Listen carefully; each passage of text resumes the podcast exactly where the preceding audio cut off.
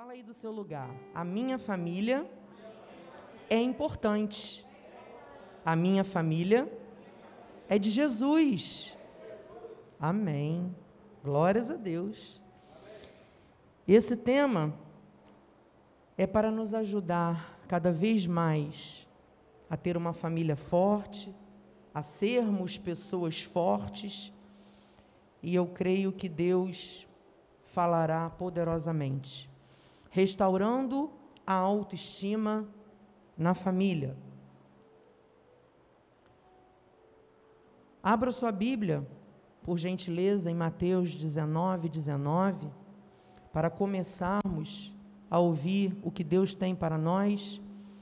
E antes disso, eu gostaria de agradecer a Deus por estar sobre este altar. Dependo totalmente dele, ele sabe disso. E estou aqui me submetendo à voz dele, ao meu coração e ao coração da igreja. Quero agradecer a vida do meu esposo, Bispo Feliz, de toda a nossa família. Glórias a Deus por termos uma família bendita. Quero agradecer a vida do nosso apóstolo Miguel Ângelo, da sua esposa, Bispa Rosana, de toda a sua família, que também é bendita do Senhor.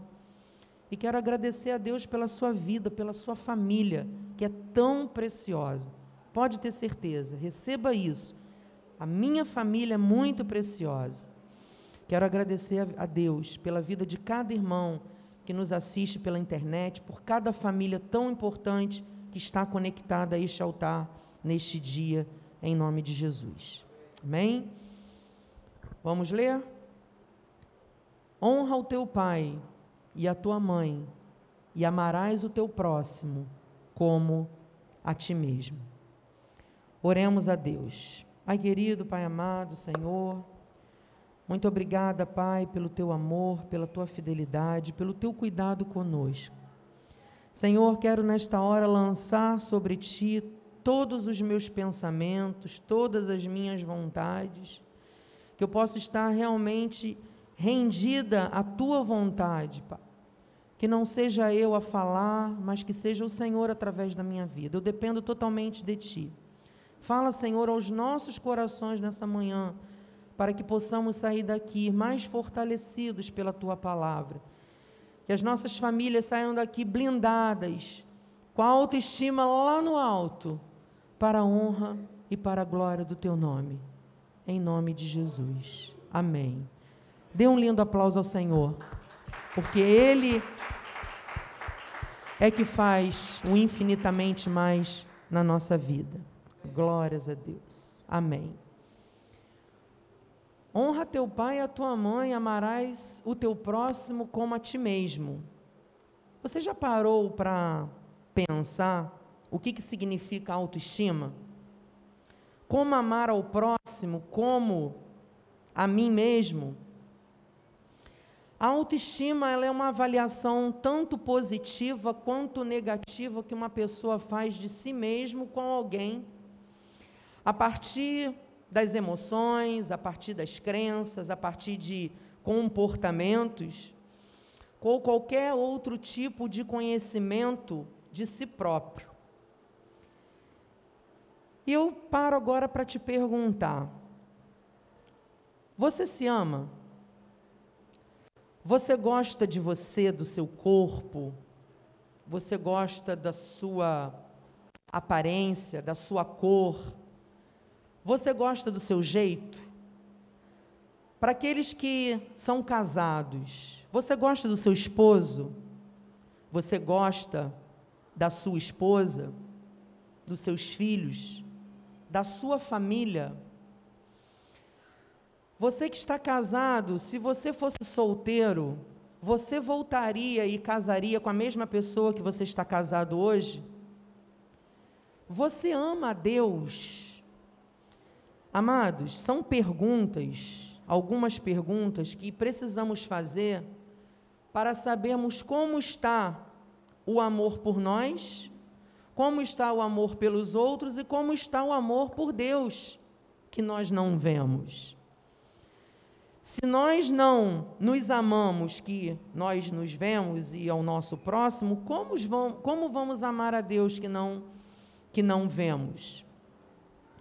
São perguntas que precisamos fazer no nosso dia a dia.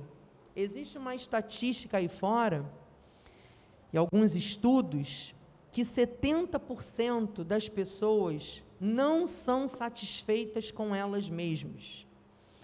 As pessoas, elas não se aceitam e elas não se amam. Como amar a Deus? Como amar a minha família então? Como amar o meu próximo se eu não consigo me amar? Será que eu me conheço? Será que você se conhece? Tem uma pessoa que mostra aqui que tem uma convicção de quem ele é. E eu vou trazer aqui para a igreja nessa hora. Que está em João 6, 35.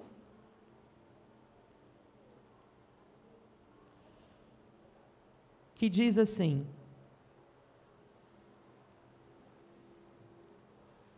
Declarou-lhes, pois Jesus, eu sou o pão da vida, o que vem a mim jamais terá fome, e o que crê em mim jamais terá sede. 8,12. De novo lhes falava Jesus, dizendo: Eu sou a luz do mundo. Quem me segue não andará nas trevas, pelo contrário, terá a luz da vida. E no 6,51, eu sou o pão vivo que desceu do céu. Se alguém dele comer, viverá eternamente. E o pão que eu darei pela vida do mundo é a minha carne. Amados, todos esses versículos mostram uma coisa: Jesus sabe quem ele é. Jesus, ele sabe dos propósitos que ele vivia. Jesus ele conhece o eu. Jesus sabe por que, que ele veio e por que, que ele existia. Quando nós não sabemos quem somos, a nossa autoestima vai sempre depender de alguém. Se a pessoa disser, ah, você não é agradável, ou você não é inteligente, a sua autoestima automaticamente vai cair. Agora, se a pessoa virar e disser, você é agradável, você é inteligente, você é bonito, a sua autoestima ela vai se elevar. Mas isso acontece por quê? Quando a gente não tem um eu bem definido. Quando a nossa visão de nós mesmos não é identificada, não é definida. Então se torna o que? Confusa, se torna vazia, se torna sempre dependente de alguém. A lição que Deus nos deu nestes versículos é para lidarmos com a nossa autoestima e definir o nosso eu como de quem nós somos, quem você é para você mesmo. Pois só assim, amados, nós descobrimos que nós somos para nós e quem nós somos para Deus. E isso vai nos ajudar a viver bem em família. Não vamos ficar dependentes uns dos outros. Porque a nossa confiança, primeiramente, vem de Deus. E você se autoconhecendo, você sabe quem é por você. O que você sente hoje a seu respeito quanto à questão do amor próprio, do seu emocional, da sua vida financeira, da sua vida familiar, vai determinar o seu futuro. O que, que você vai sentir no seu futuro? Se você consegue enxergar a sua autoestima positiva, mesmo sabendo que você não é perfeito, aceitando assim Muitas vezes os defeitos, sabendo lidar com os seus defeitos, sabendo lidar com os defeitos do outro dentro da tua casa. Sabendo que a sua família também não é perfeita, sua família também erra. Mas, acima de tudo, amar a Deus que é perfeito Ele criou todas as coisas que são perfeitas. Você é imagem e semelhança de Deus. Nós estamos neste mundo sendo aperfeiçoados por Deus a cada dia. Aprendendo o que? A praticar o amor, aprendendo a ser pessoas melhores, aprendendo a tolerar uns aos outros em amor. Mas isso tem que ser claro. Nós precisamos, primeiramente, nos conhecer. O bispo ele tem falado sobre baixa autoestima. Nós temos que nos ver conforme esta imagem pessoas mais do que vencedoras, pessoas que são amadas por Deus, pessoas inteligentes, pessoas abençoadas. Nós temos que nos ver através do espelho como nós fôssemos um leão, uma pessoa guerreira, uma pessoa batalhadora, uma pessoa abençoada. Nós somos a imagem e semelhança de Deus. E vamos ficar atentos agora, eu vou falar, porque o bispo ele tem falado sobre a baixa autoestima, mas eu quero trazer também algumas palavras com relação a isso. São sete sinais que, sinal, que sinalizam que a nossa autoestima está baixa. Primeiro, são sete pontos.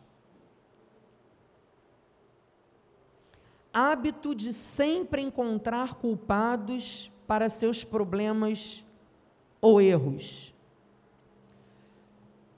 Temos um exemplo na Bíblia Sagrada que quando o Senhor Jesus ele se dirigiu a Adão, perguntando para ele se ele tinha comido do fruto da árvore proibida, o que, que ele respondeu para Deus? Não, Senhor. Foi Eva. Foi Eva que me ofereceu. E aí eu acabei comendo. Ô, oh, coitadinho. Que dó, né? Em Gênesis mostra 3:12. Então disse o homem: A mulher que me deste por esposa, ela me deu da árvore e eu comi. Muitas vezes, amados, é muito melhor colocar a culpa no outro, colocar a culpa na esposa, colocar a culpa no marido, do que assumir o próprio erro. Por que, que o Adão não foi humilde e não chegou para Deus e disse: Senhor, me perdoe, realmente eu errei. O Senhor tinha dito que eu não poderia comer daquele fruto específico, daquela árvore. E eu desobedeci, eu fui fraco. A Eva me iludiu, me enganou e eu fui lá os, nós dois erramos. Não seria muito mais bonito da parte de Adão ter reconhecido o seu erro e ter mostrado para Deus a humildade e a dependência de Deus? Não. Ele simplesmente tirou a culpa dele e colocou a culpa na Eva e achou que ia ficar tudo bem.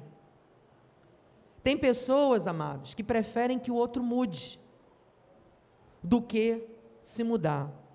Mas eu tenho uma notícia para você, que todos vocês já sabem: ninguém muda ninguém. A mudança tem que começar a partir de nós, para que o outro mude.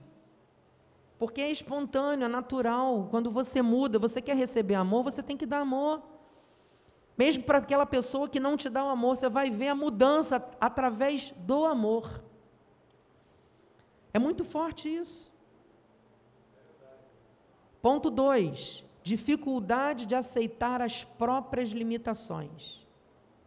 O Senhor Jesus, voltando a Adão e Eva, ele deu liberdade para Adão e Eva comer os frutos daquele jardim, mas ele, ele colocou um limite. Olha, vocês podem comer, tem bastante frutos aí, bastante árvore, natureza maravilhosa para vocês. Mas essa aqui, eu não quero que vocês toquem, tem um limite. É a árvore do conhecimento do bem e do mal. Mas o que, que o homem escolheu? Ultrapassar o limite de Deus. O homem ele prefere fazer a própria vontade. O homem, ele quer fazer aquilo que ele acha. E aí ele ultrapassa o limite que Deus dá. E foi o que aconteceu com Adão e Eva. E na família, amados, é a mesma coisa. Nós temos que aprender a respeitar o nosso limite e o limite do outro para que a nossa convivência seja pacífica, seja harmoniosa, seja boa. Nós não podemos ultrapassar os limites. Quer ver um exemplo, até para descontrair um pouquinho? Às vezes eu, tenho, eu faço umas brincadeiras lá em casa com a minha filha, Maiana. Brincadeira. E tem brincadeiras que ela não gosta. Mamãe, eu não quero que você brinque assim comigo, eu não gosto. Então, o que quer dizer isso? É um alerta, ó. Até aqui eu posso, dali para frente eu não posso, a pessoa não gosta, eu tenho que respeitar. Então é muito importante nós aceitarmos as nossas próprias limitações e as limitações do outro, para que nós possamos viver bem. Ponto 3. Esse passador é uma benção, hein? Vamos lá.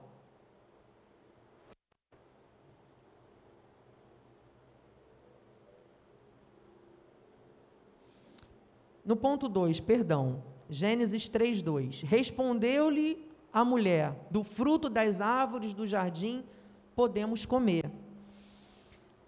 Então, quer dizer, voltando a Adão e Eva, Jesus falou para não comer aquele determinado reconheceu que até ali poderia. Tá? Na, na Bíblia nós temos, não sou eu que estou falando, é a Bíblia que está confirmando. Vamos lá, ponto 3.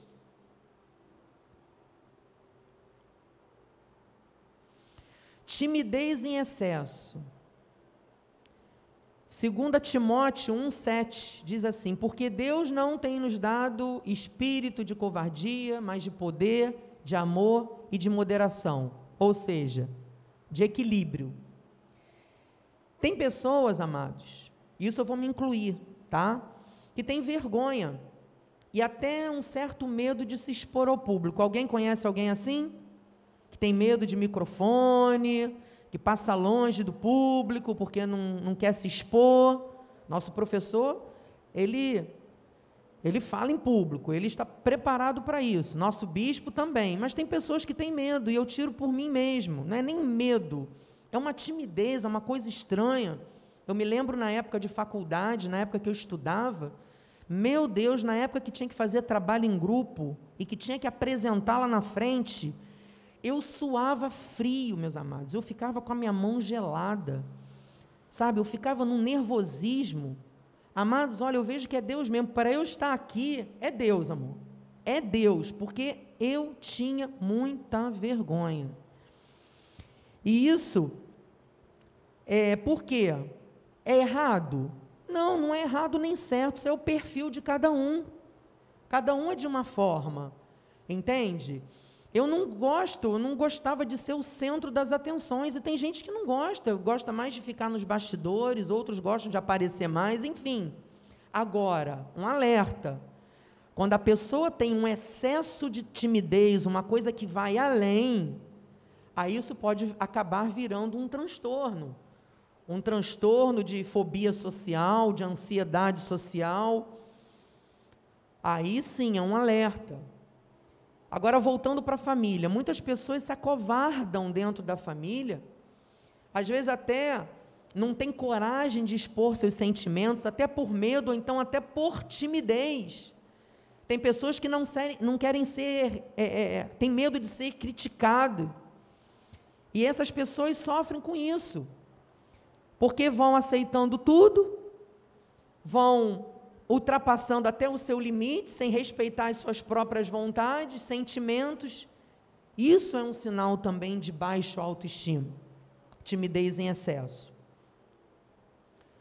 Quatro, falta de confiança em si mesmo. Muitas famílias, amados, muitas famílias acabam sofrendo pela falta de confiança. Por quê? Porque a própria pessoa dentro do relacionamento, ela não confia em si mesma. por não se achar capaz. Muitas pessoas, às vezes, no passado, lá na época da infância, escutaram o pai ou escutaram a mãe, alguém falando: você não é capaz, não, você não faz isso não, porque você não vai conseguir, você não tem inteligência para isso. E aí a pessoa cresce com aquela insegurança, a pessoa se acha inferior às outras pessoas e aí acaba o quê? Levando para um relacionamento, para dentro da família. Porque se você não confia em si mesmo, quem é que vai confiar? Nós não podemos deixar que o passado fique permeando na nossa vida adulta e atrapalhando dentro das famílias, dentro de um relacionamento. Às vezes a pessoa é tão insegura dentro do relacionamento que não confia em si mesmo e aí vem o sentimento de ciúme. Começa a sentir um ciúme doentio pelo outro. Por quê? Porque a pessoa parece que não se garante. A pessoa não sabe que se está casada ou se está namorando ou noiva, a pessoa é por livre, espontânea vontade, ninguém está com ninguém obrigado. É porque a pessoa ama, a pessoa gosta daquela pessoa. Mas a pessoa tem uma insegurança tão grande, não tem confiança nenhuma em si, que aí ela leva para dentro do relacionamento e qualquer motivo desconfia do marido, desconfia da esposa, desconfia do filho, e aí se torna uma relação insegura. A insegurança ela atrapalha o relacionamento, ela corrói, porque mistura com ciúme, mistura com um monte de sentimento. Agora, a autoconfiança ela pode ser treinada, ela pode ser tratada e direcionada por Deus. À medida que nós vamos exercitando a cada dia, não, eu tenho que confiar em mim, eu sou capaz, eu vou vencer, eu vou conseguir. Se você começar a ter essa habilidade de confiar um pouco mais em você, com um pouco mais de facilidade, com persistência, com determinação, com disciplina, você consegue. Deus ele está mostrando que você é capaz que você consegue, porque Ele, Ele é o Deus soberano. Em Marcos 9, 23 diz assim: Ao que lhe respondeu Jesus: Se podes, tudo é possível ao que crê. É possível você confiar em si. É possível você confiar no seu cônjuge, no seu filho. É possível sim. Mas comece a confiar em você mesmo. Você tem que acreditar em você. Amém? Cinco. Bispo falou isso. Fiquei aqui na minha mente: tendência à procrastinação e preguiça. Não tem um ditado que diz assim: é melhor fazer hoje do que deixar para amanhã? Agora, a linguagem do procrastinador é o contrário.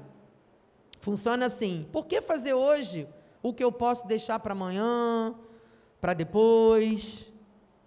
Aí sabe o que, que acontece? Quando a pessoa fica procrastinando, um estresse, um sentimento de culpa, e aí você não consegue realizar aquilo que você precisava no tempo oportuno. Aí você começa a se culpar, por que, que eu não fiz aquilo que eu deveria fazer? E muitas famílias vivem procrastinando. Sonhos, quantos sonhos a pessoa às vezes deixa de sonhar, fica procrastinando. Ah, amanhã, amanhã eu faço aquela viagem. Amanhã eu, eu digo para o meu marido que eu o amo. Amanhã eu faço aquele carinho na minha esposa. Vai adiando, vai adiando as coisas. Ah, não vou mais estudar, não, já passei da idade vou fazer mais nada não, então deixa para amanhã. Vai procrastinando. Procrastina as coisas de Deus, o espiritual. Ah, não, não vou orar hoje não, amanhã eu oro. O procrastinador, ele até age, mas ele vai adiando, diferente da preguiça. A preguiça é diferente. A preguiça, além de procrastinar, o preguiçoso ele não faz. Ele quer sombra e água fresca. A pessoa preguiçosa escolhe ficar o dia inteiro ocioso, vendo a vida passar, faz aquilo que deseja, aquilo que não dá trabalho. Né? O preguiçoso ele não quer ter trabalho. E o procrastinador ele adia as coisas que poderiam fazer naquele tempo oportuno. Em Provérbios 6,6 diz assim: Vai ter com a formiga, ó preguiçoso, Considere os seus caminhos e ser sábio. Amados, as formigas, vocês já viram as formigas trabalhando? No inverno, as formigas andam aquela carreira, uma folhinha em cima, um pedacinho de pauzinho, e vão andando quilômetros até chegar ao formigueiro. Por quê? Porque elas ficam trabalhando para que no verão, não, minto, no verão que elas fazem isso, para que no inverno elas tenham aquela casa quentinha, a comidinha dela, porque no inverno faz frio, ninguém quer sair do formigueiro. Então no verão elas ficam trabalhando o tempo todo para no inverno ter aquele sossego. Coisas que muitos outros animais não fazem. Então é um exemplo muito bom a ser seguido, para que nós façamos a nossa parte. Amém? Vamos deixar a preguiça de lado, em nome de Jesus. Ponto 6 hábito de se comparar com outras pessoas. Quem, já, quem nunca se comparou a alguém, amados? Todos nós já nos comparamos em algum momento a alguém. 2 Coríntios diz, 10, 12: Porque não ousamos classificar-nos ou comparar-nos com alguns que se louvam a si mesmos, mas eles medindo-se consigo mesmos e comparando-se consigo mesmos, revelam insensatez. Amados, comparar-se aos outros significa comparar o que você vê nos outros com o que você sabe sobre si mesmo. As coisas parecem ser sempre melhores na casa do vizinho. As coisas parecem sempre melhor para o mundo do lado de fora. Você olha assim, você acha que é uma maravilha, do que no lado de dentro. Reflita bem e veja com quem você está se comparando. Será que com as famílias do Instagram? Com as famílias do Facebook, que só botam coisas boas? É viagens, Estou de boa, é, é, selfies, amo meu marido, feliz aniversário. A maioria, 90% das mensagens de Instagram, de redes sociais é positiva. Ah, que amor, família perfeita. Não existe, amados, famílias de propaganda de margarina. Aquela propaganda antiga, né, do nosso tempo, né, amor? Aquela propaganda que as famílias sorrindo, Todas as famílias passam por situações difíceis, por dores, por aflições, por imperfeições. Então você tem que estar atento, porque você imagina uma determinada coisa naquela pessoa, naquela família, mas você não sabe ao certo o que aquela pessoa vive, ninguém conhece o coração de ninguém. Você acha seu casamento ruim, levando para o lado familiar. Aí você acha, você olha para o lado do casamento da vizinha. O marido sempre andando de braço dado com ela. Aí você, meu Deus, oh que marido carinhoso. Meu marido nem me dá o braço quando eu ando. Mas você sabe se, se eles são mesmo felizes? Será que o marido não está segurando a mulher porque ele é um controlador, por exemplo? Que ele é um ciumento? Você acha a sua vida profissional ruim. Aí você olha para o lado, meu Deus, pô, aquele meu colega foi promovido. E eu não fui. Mas será que essa pessoa ela tem uma vida familiar saudável? Será que ele não trabalha demais e não cuida da saúde? Amados, tem os dois lados da moeda. O que você está disposto a fazer sem se comparar aos outros? como você se supera? Você sabe se a pessoa chegou aonde chegou de maneira correta? Você sabe como a pessoa conquistou aquilo que ela tem ou que ela é? E se também foi de forma correta, é êxito dela. Agora, o que o outro tem ou o que o outro é, não pode determinar quem você é. Quem nós somos, o que você vai conquistar. Tem que ter muito cuidado com o sentimento de inveja. Porque muitas pessoas têm inveja do que o outro tem. Não é só um sentimento de comparação, mas de inveja. Por quê? É mais fácil você olhar para o outro e querer ter aquilo que o outro tem sem fazer o esforço que o outro teve para chegar ali. Isso é inveja. Não é nem comparação, já é inveja. Amém? Não pode. São os sintomas de baixa autoestima. Isso tudo é sintoma de baixa autoestima. Que às vezes a gente não percebe e não acha que é, mas é.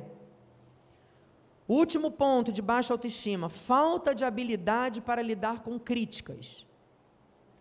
Mateus 7, de 1 a 5. Não julgueis para que não sejais julgados. Pois com o critério com que julgardes, sereis julgados, e com a medida com que tiverdes medido, vos medirão também. Porque vês tu o argueiro do olho de teu irmão, porém não reparas na trave que está no teu próprio? Ou como dirás a teu irmão: Deixa-me tirar o argueiro do teu olho quando tens a trave no teu? Hipócrita, tira primeiro a trave do teu olho, e então verás claramente para tirar o argueiro do olho do teu irmão. Amados, nem todos estão preparados para ouvir as críticas ou se autocriticar e absorvê-las de maneira positiva. Mas tem pessoas que não aceitam, mas estão sempre dispostas a criticar alguém, julgar o outro. Nós sabemos que toda crítica ela é destrutiva. A crítica ela destrói. Nós temos que ter atenção com relação às críticas, com relação à nossa família. Tem marido, tem esposa que só sabe criticar ao invés de elogiar, critica mais do que elogia.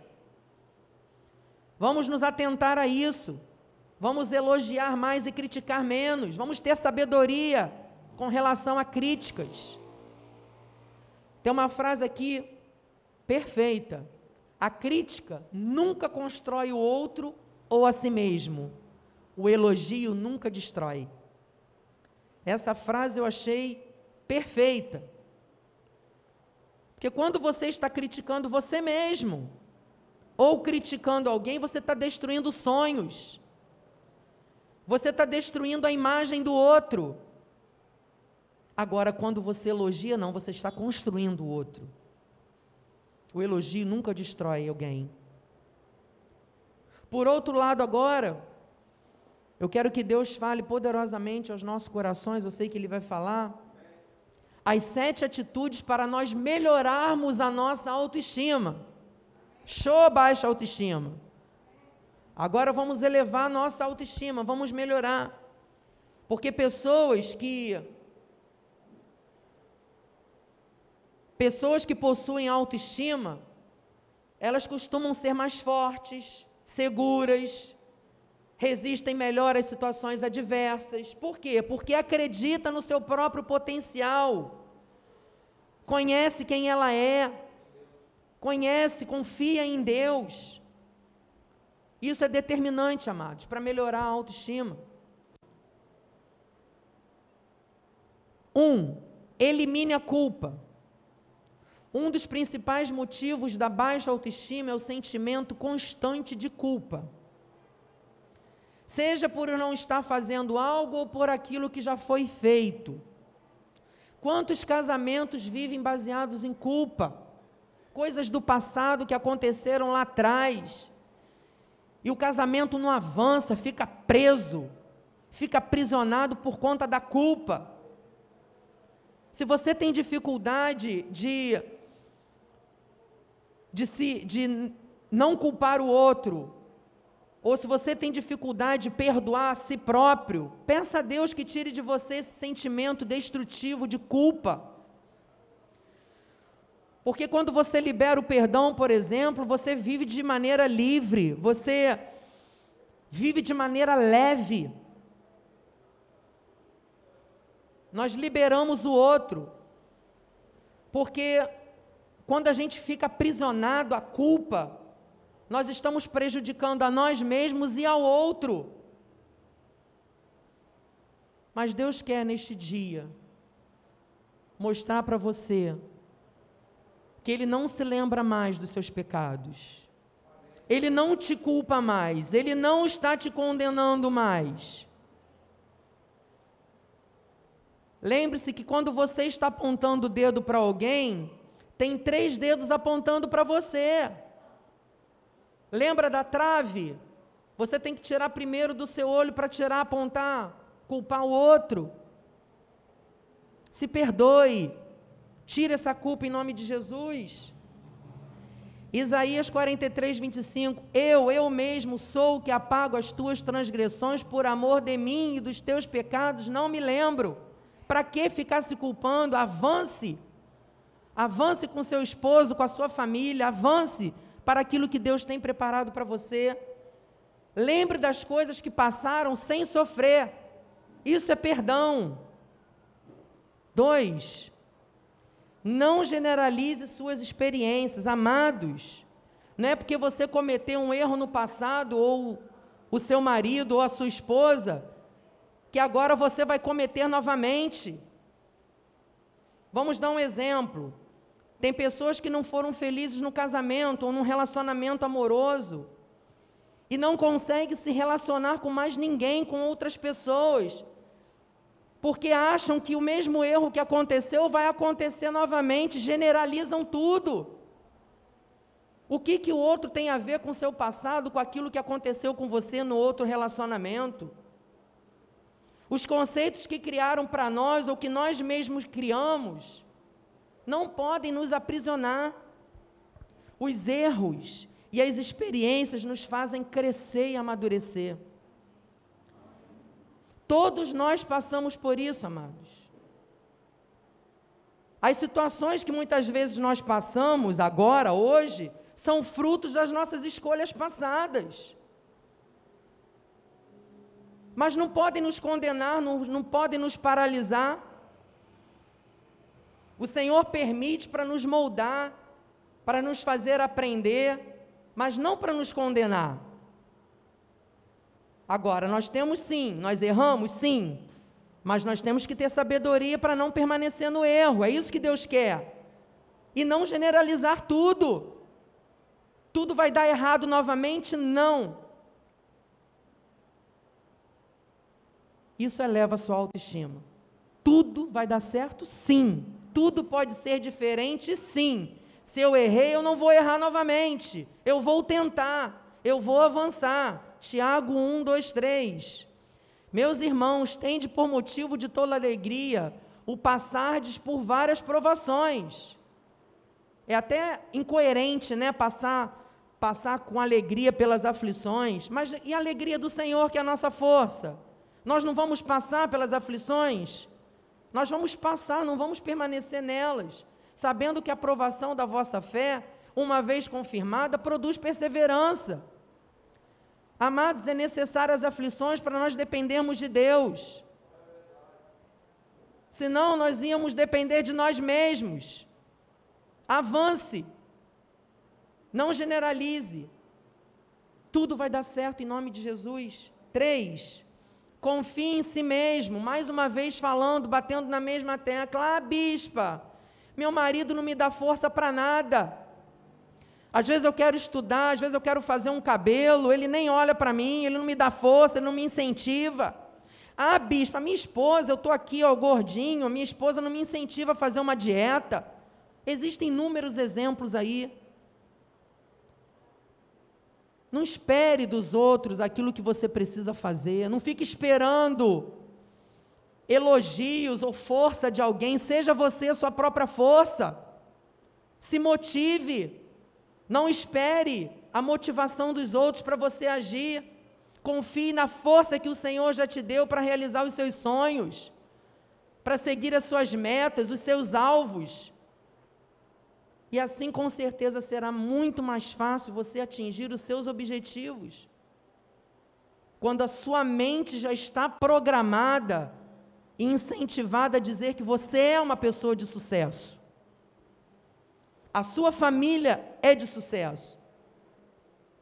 Salmos 37, 5. Entrega o teu caminho ao Senhor, confia nele, e o mais ele fará. Ele está falando hoje ao seu coração que ele está fazendo. Mas você tem que confiar em si mesmo, confiar em Deus. 4. Blinde a sua mente. Outro ponto muito importante para a sua autoestima. Você não pode permitir que os seus pensamentos fiquem contaminados pelas situações que te causam dor, angústias, baixa autoestima. Você tem que blindar o seu pensamento na palavra do Senhor. Colossenses 3:2, pensai nas coisas lá do alto, não nas que são aqui da terra. Se você não blindar a sua mente, amados, você morre, porque o que a gente vê de notícia triste, de coisa ruim, a nossa autoestima ia viver lá embaixo. Deus ele está falando hoje, eleve a sua autoestima, ele quer que você tenha uma vida de sucesso, uma vida abençoada. Cinco, seja mais compassivo com seus erros. Não foi dessa vez, mas não deixe que um erro cometido seja razão para que você desanime, que você paralise. Errou, tente novamente. Assim, se você consegue perdoar o erro cometido pelo seu cônjuge, por exemplo, precisa perdoar o seu próprio erro. Vive se culpando pelos erros. Entenda que você pode errar e o que o outro pode errar também. O erro faz parte da natureza humana, assim como os acertos também. Estamos aqui para, para tentar Agora, persistir no erro é falta de sabedoria. Se nós entendermos isso, nós viveremos melhor. Salmos 19, 12. Quem há que possa discernir as próprias faltas, absolve-me das que são as que me são ocultas. Você tem todas as chances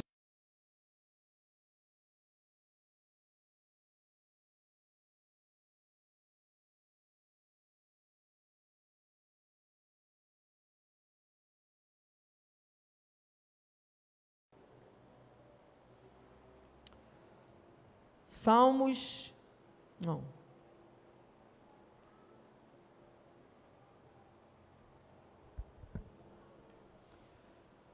Comece a agradecer. Perdão, comece a agradecer. Tessalonicenses, 1 Tessalonicenses 5, 18. Em tudo dai graças, porque esta é a vontade de Deus em Cristo Jesus para convosco. Amados, vocês sabiam que a gratidão é um caminho comprovado para a felicidade e para o sucesso? A pessoa tem um coração grato. Isso não é uma suposição que eu estou aqui falando, é ciência.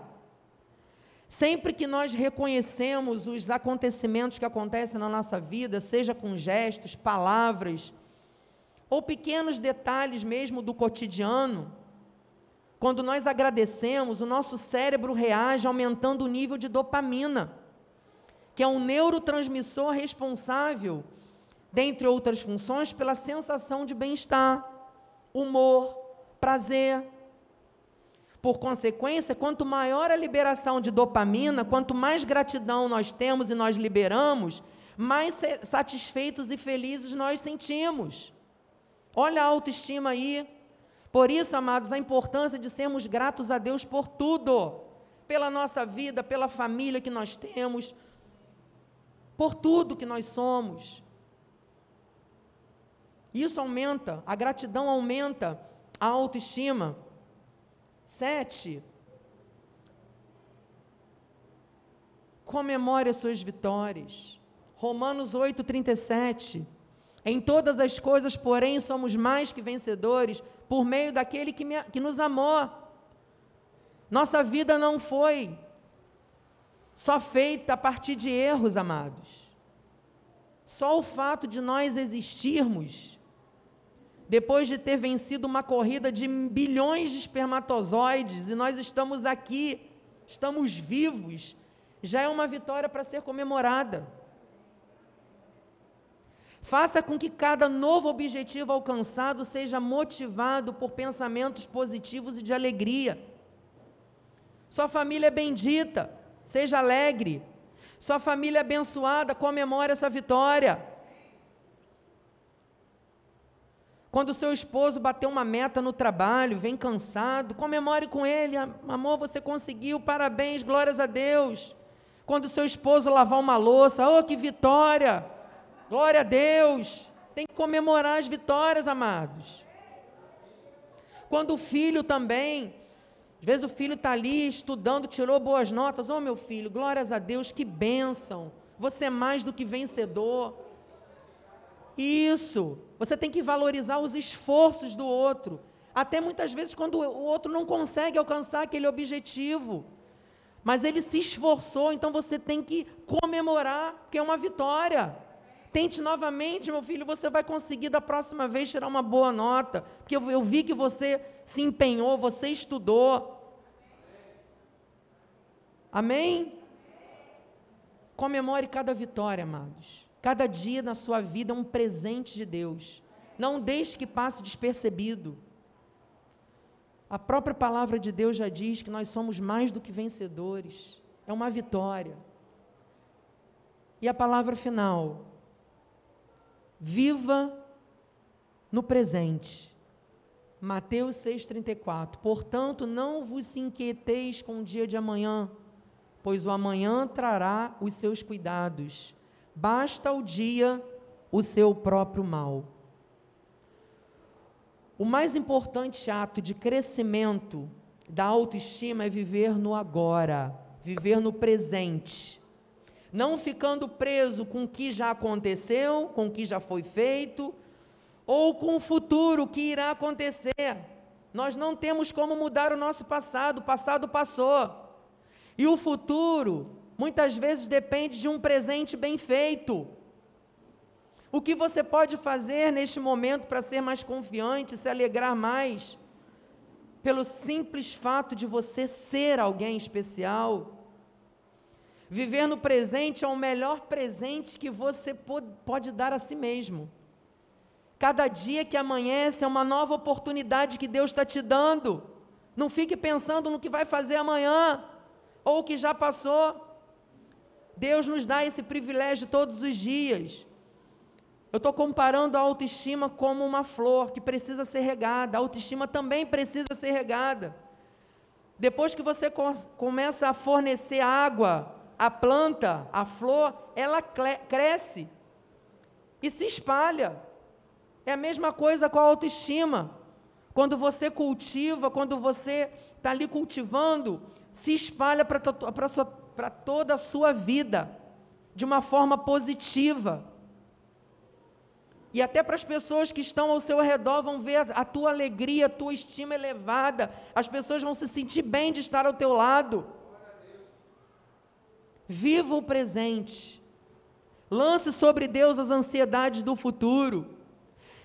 Lembre do passado sem sofrer, porque o Senhor já perdoou, já levou, já jogou no mar do esquecimento. Viva com sua família um dia de cada vez e o que o Senhor esteja restituindo a autoestima de todos nós, em nome de Jesus. Jeremias 29, 11, para encerrar. Eu é que sei que pensamentos tenho a vosso respeito, diz o Senhor. Pensamentos de paz e não de mal, para vos dar o fim que desejais. O Senhor tem o melhor presente para você e sua família. Ele já restituiu todas as coisas, porque Ele te conhece. Agora faça comigo assim, feche os seus olhos e diga: minha autoestima está no alto. Minha autoestima está no Senhor. Assim seja, assim disse o Senhor. Creia naquilo que você está dizendo. A sua autoestima está no alto, Jesus. Glórias a Deus. Amém. Meu amado esposo.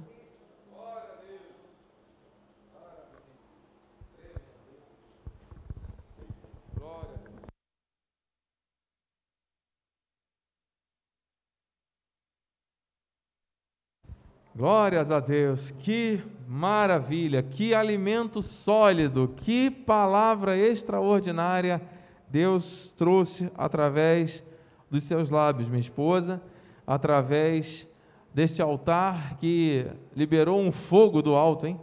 Foi tremendo. Amado, quando você olha para você, você tem que encontrar Deus.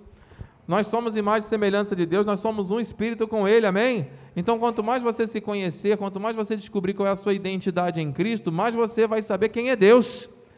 E assim o nome dele será louvado e engrandecido. Porque se você olhar para dentro e encontrar um miserável, desgraçado, uma pessoa que vive em uma miséria mental, espiritual e emocional, existe alguma desconexão com a palavra.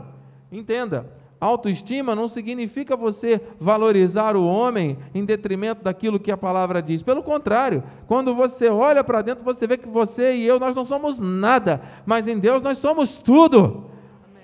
Você tem, precisa, nós precisamos viver isso, porque esse é o propósito de Deus para as famílias. As famílias têm sido destruídas por isso. Vamos exercitar isso. Eu te convido a ficar de pé para darmos a bênção final. Aleluia. Deus amado, Deus bendito, santo e poderoso, muito obrigado por esta manhã. Muito obrigado, Senhor Deus, por esta palavra extraordinária de ensino, de exortação, de transformação princípios tão importantes, Senhor Deus, de sintomas de baixa autoestima e caminhos para nos livrarmos dela. Senhor Deus, muito obrigado por ter usado os lábios, a mente e o coração da minha esposa, que possamos, Senhor Deus, praticar, viver, que possamos reproduzir esta palavra no nosso dia a dia. Senhor Deus, que cada família traga, Senhor Deus, à existência essa responsabilidade, esta autorresponsabilidade, parando de acusar, de criticar, de ofender, de buscar culpados e sim buscar as soluções, Senhor. A mudança que esperamos para o nosso lar tem que começar em nós. Tem pessoas, Pai, que andam aí um, com uma imagem de que está tudo bem, mas o seu dia a dia está, Senhor Deus, desconectado da palavra. Senhor Deus, não é mais possível vivermos debaixo de qualquer tipo de hipocrisia. Senhor Deus, a nossa casa é a igreja, e na igreja o fogo de Deus não pode de queimar. Por isso, Senhor Deus, em nome de Jesus, que todo fogo estranho seja apagado, que toda força contrária seja destruída, que toda hipocrisia seja anulada e que cada família passe, Senhor Deus, a viver neste compromisso e diante das dificuldades e possamos encontrar sempre na tua palavra e em ti o caminho, a resposta, em nome de Jesus, Pai. Vamos mergulhar nessas águas profundas. Vamos viver, Pai, a promessa, porque a água que sai do altar, as águas vivas, trazem cura, trazem vida por onde passam. Assim nós oramos. Chega de ataques na família, chega de tristeza, chega, Senhor Deus, dessas guerras que muitas vezes se levantam, Senhor Deus, e tirando as forças de alguém que se criticam ou que criticam os outros, que se veem de uma maneira diferente como o Senhor nos vê. Agora, hoje, neste momento, o Senhor está nos dando a lente de aumento da graça para que possamos enxergar a nossa família como bendita, assim como o Senhor enxerga, assim como o Senhor determina. Em nome de Jesus. E que os teus anjos agora se acampem ao nosso redor, nos levem em segurança ao nosso destino final. E que a tua graça, a tua paz e as doces consolações do teu Santo Espírito se manifestem agora e para sempre, em nome de Jesus. E as famílias que tiveram a sua autoestima restaurada em Deus, digam Amém! Amém. Aplauda com força, Jesus. Amém. Glória a Deus. A alegria do Senhor é a nossa força. Vai nessa força, meu irmão. Deus é contigo.